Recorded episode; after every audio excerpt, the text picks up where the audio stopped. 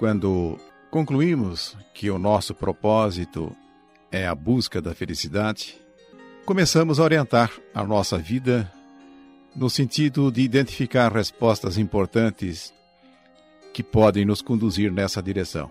E a maneira de nós realizarmos esse tipo de conhecimento, essa elevação da consciência, é através daquilo que chamamos de autodescobrimento ou de autoconhecimento.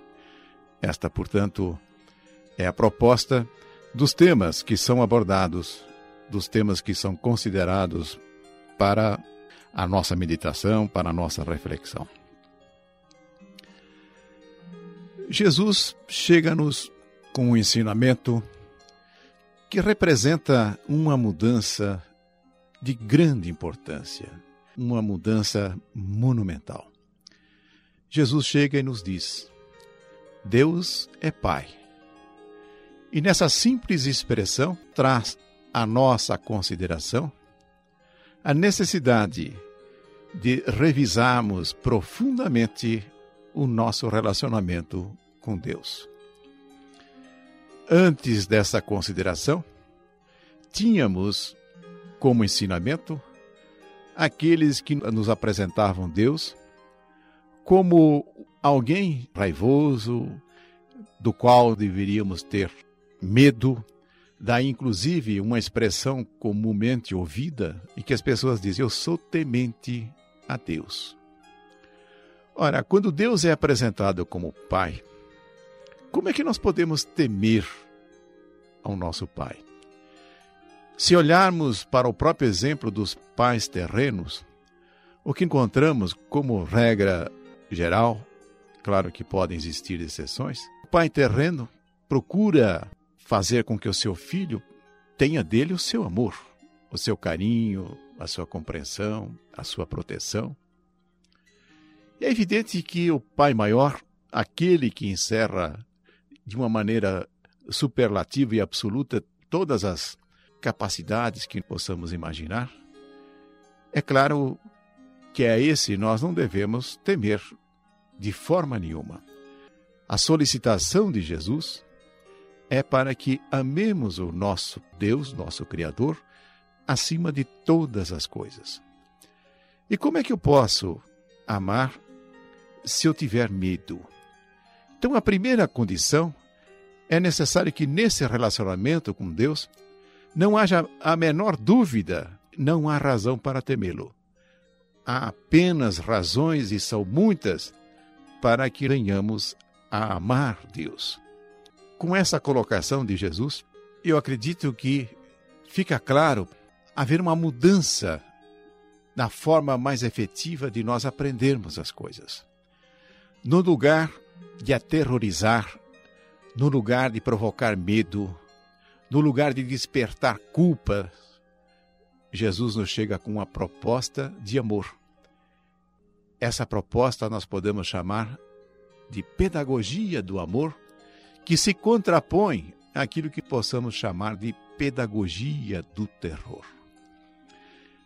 Esse é um divisor muito claro entre os ensinamentos de Jesus e tudo aquilo que veio antes de Jesus. Não significa que aquilo que veio antes de Jesus devemos classificar como coisas erradas. Eram necessárias, mas que chega um momento que o Mestre Jesus percebe que já estávamos preparados para mudar a maneira deveríamos lidar com o aprendizado, com o conhecimento, e ele nos oferece a pedagogia do amor.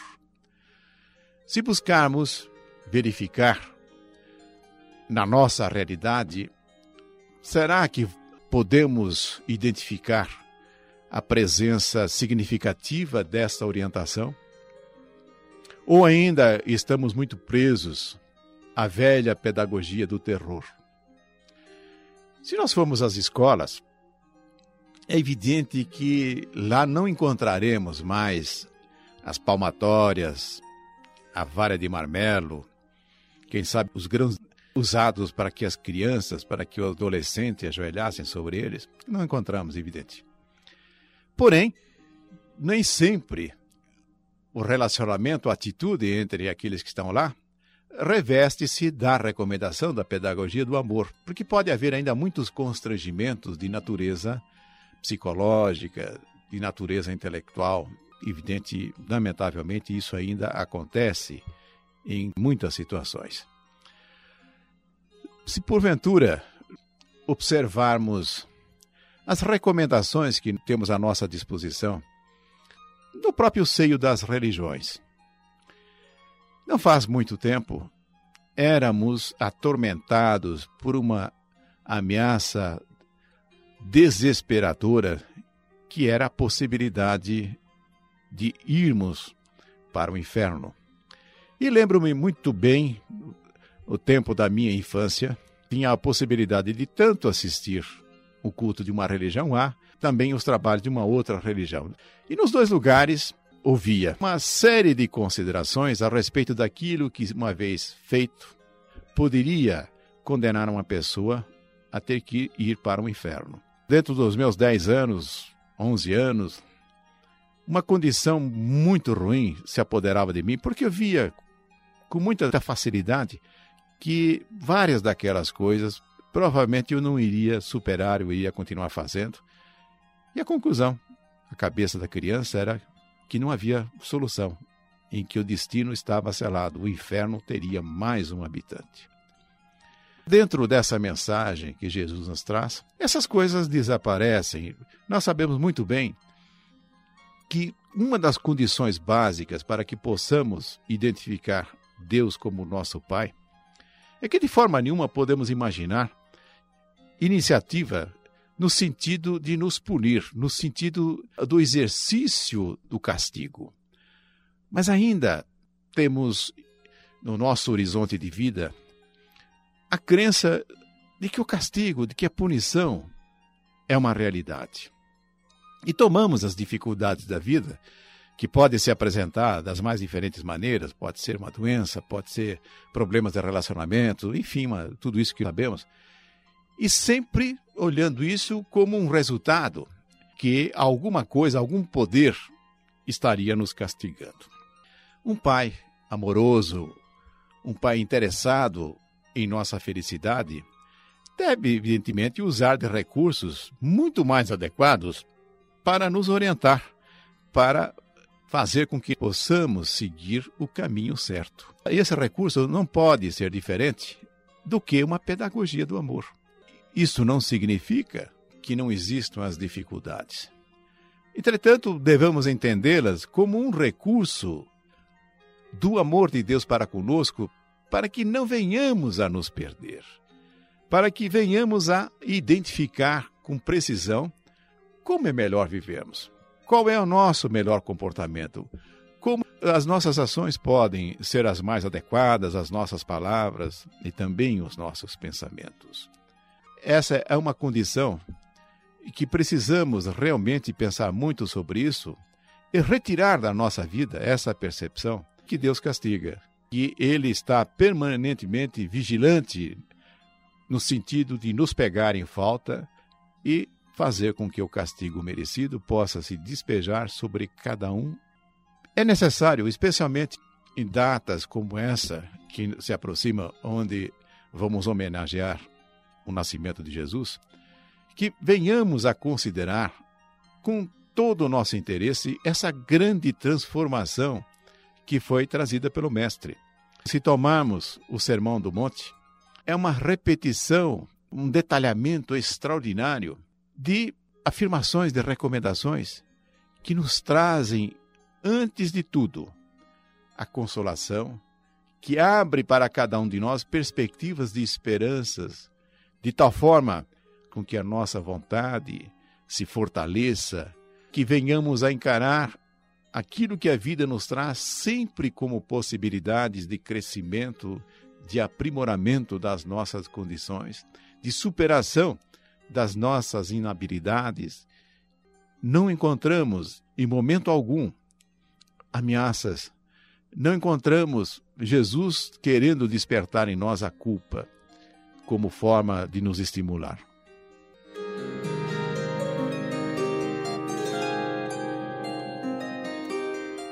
Jesus, o mestre da pedagogia do amor. Quando resumiu os mandamentos diante do desafio que lhe apresentaram, em que lhe perguntaram qual era o maior dos mandamentos, ele começa dizendo: amar a Deus sobre todas as coisas. E um segundo mandamento semelhante a esse, amar o próximo como a si mesmo. Nisso ele sintetiza toda a lei, toda a lei divina. Podemos encontrar, portanto, a razão do porquê podemos chamar que a pedagogia de Jesus é uma pedagogia do amor. E tomando isso como orientação em nossa vida, podemos lembrar também, agora, daquilo que os nossos pedagogos, que se esforçam para melhorar os métodos de ensino nas escolas, já vem falando há muito tempo que uma maneira efetiva de nós entusiasmarmos as pessoas na direção de buscar novos conhecimentos, de progredir, de crescer, é através do estímulo positivo. É buscarmos reforçar aquilo que o aluno, aquilo que o aprendiz tem de positivo. Com isso, criamos, evidentemente, um entusiasmo, uma satisfação, elevamos a autoestima daquele que está sendo objeto de interesse em se transmitir a ele conhecimentos, ensinamentos. E aqueles que têm a responsabilidade, enfim, têm a possibilidade de, dentro das casas espíritas e de outras casas espirituais também, procurarem transmitir conhecimentos no sentido de uh, permitir uma vida melhor para as pessoas, poderão ser muito mais bem-sucedidos quando tomarem como propósito o reforço do positivo. Recomendar aquilo que é conveniente que se faça. Porém, é possível que ainda venhamos a nos deter durante muito tempo dentro de um enfoque da recriminação, da preocupação de ficar apontando as coisas erradas que os outros fazem. Isso, sem dúvida, seria a questão menor. Em muitas situações, podemos até aterrorizar as pessoas com reencarnações dolorosas, processos obsessivos intermináveis, trazendo ainda uma ligação que não foi rompida com uma ideia extremamente limitante que era apresentada antes da vida aqui de Jesus, que conhecemos como sendo olho por olho, dente por dente. Fez paga. É claro que naquela ocasião a colocação nesses termos tinha o seu sentido. Mas não há mais. E dentro da pedagogia do amor, vamos procurar evidenciar que cada um pode assumir um comportamento, uma atitude, no sentido de se posicionar e aprender e fazer as coisas corretamente. Quando a lição é bem sucedida, quando nós incorporamos a habilidade para fazermos as coisas corretamente, não faz o menor sentido que haja uma continuidade de alguma coisa que pudéssemos chamar de punição, de castigo ou coisa equivalente. Superada a dificuldade, incorporada a habilidade, a manutenção de uma perspectiva de punição de castigo seria, na verdade, estamos querendo dizer que a vingança deve estar presente no horizonte do nosso interesse. A pessoa já superando a dificuldade, porém ainda buscaríamos entender que seria justo a punição, que seria justo o castigo. Mas nada disso foi apontado por Jesus. Em muitas e muitas situações, teve a oportunidade de sempre recomendar para as pessoas que adotassem uma vida correta dali para frente. E não havia uma preocupação de condenar, de ficar julgando as pessoas. Existe aquela cena famosa em que ele faz a recomendação para que aqueles que estivessem sem pecados que atirassem a primeira pedra na mulher adúltera. Todos nós sabemos o que aconteceu ali. Ele simplesmente recomendou para que aquela mulher prosseguisse o seu caminho buscando não errar. Não houve nenhuma preocupação dele no sentido de acusar, de condenar, de enfatizar o erro em que ela vinha incidindo. Quando nos aproximamos do Natal, da data em que nós comemoramos o aniversário de Jesus, acho que é um momento muito oportuno para reconsiderarmos a maneira que damos com o nosso interesse em ajudar as pessoas a elevar o seu nível de consciência, elevar o seu tipo de conhecimento. Na verdade, na verdade, o primeiro interesse seria nos olharmos em nosso íntimo, buscarmos a identificação das coisas que seriam convenientes que fizéssemos, porque mesmo em relação à nossa situação pessoal, temos um hábito ainda de ficar nos depreciando, que nada mais é do que uma pedagogia do terror aplicada a si próprio. Enquanto que uma pedagogia do amor aplicada em nós mesmos é um impulso para fazermos as coisas corretas. Enquanto que, quando consideramos as nossas deficiências, nos paralisamos diante delas, longe de nos capacitarmos a realizar as coisas boas, as coisas belas, continuamos afundados ainda naquilo que estamos querendo recusar, aquilo que não estamos aceitando em nós mesmos. E aceitação, no caso, é uma condição inicial para que possamos trabalhar em cima daquilo que temos que fazer e não daquilo que temos que abandonar, que temos que recusar em nós mesmos. Que coisa extraordinária podemos realizar quando considerarmos essa pedagogia extraordinária que nos é trazida por Jesus, o nosso Mestre. E na proximidade, portanto, do dia 25, cada um pode se utilizar esses momentos tão importantes que, através de uma prece dirigida ao nosso Mestre, procurarmos entender, procurarmos incorporar em nossa vida esse ensinamento, esse tipo de pedagogia que nos foi trazida por Jesus. Buscar verificar em cada um daqueles que nos cerca os aspectos que podemos reforçar, exaltar e tomar muito cuidado com uma posição que normalmente tomamos de uma maneira descuidada em relação à crítica. E observar com muita atenção se de fato existe essa tal da crítica construtiva.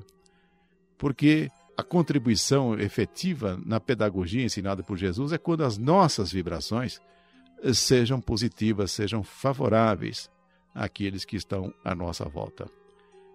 Desejo, portanto, que a noite de Natal que o dia de Natal seja um dia onde possamos consolidar e exercitar essa possibilidade que nos é ofertada por Jesus, que é exercitarmos a pedagogia impulsionada pelo amor. E que todos tenham muita paz.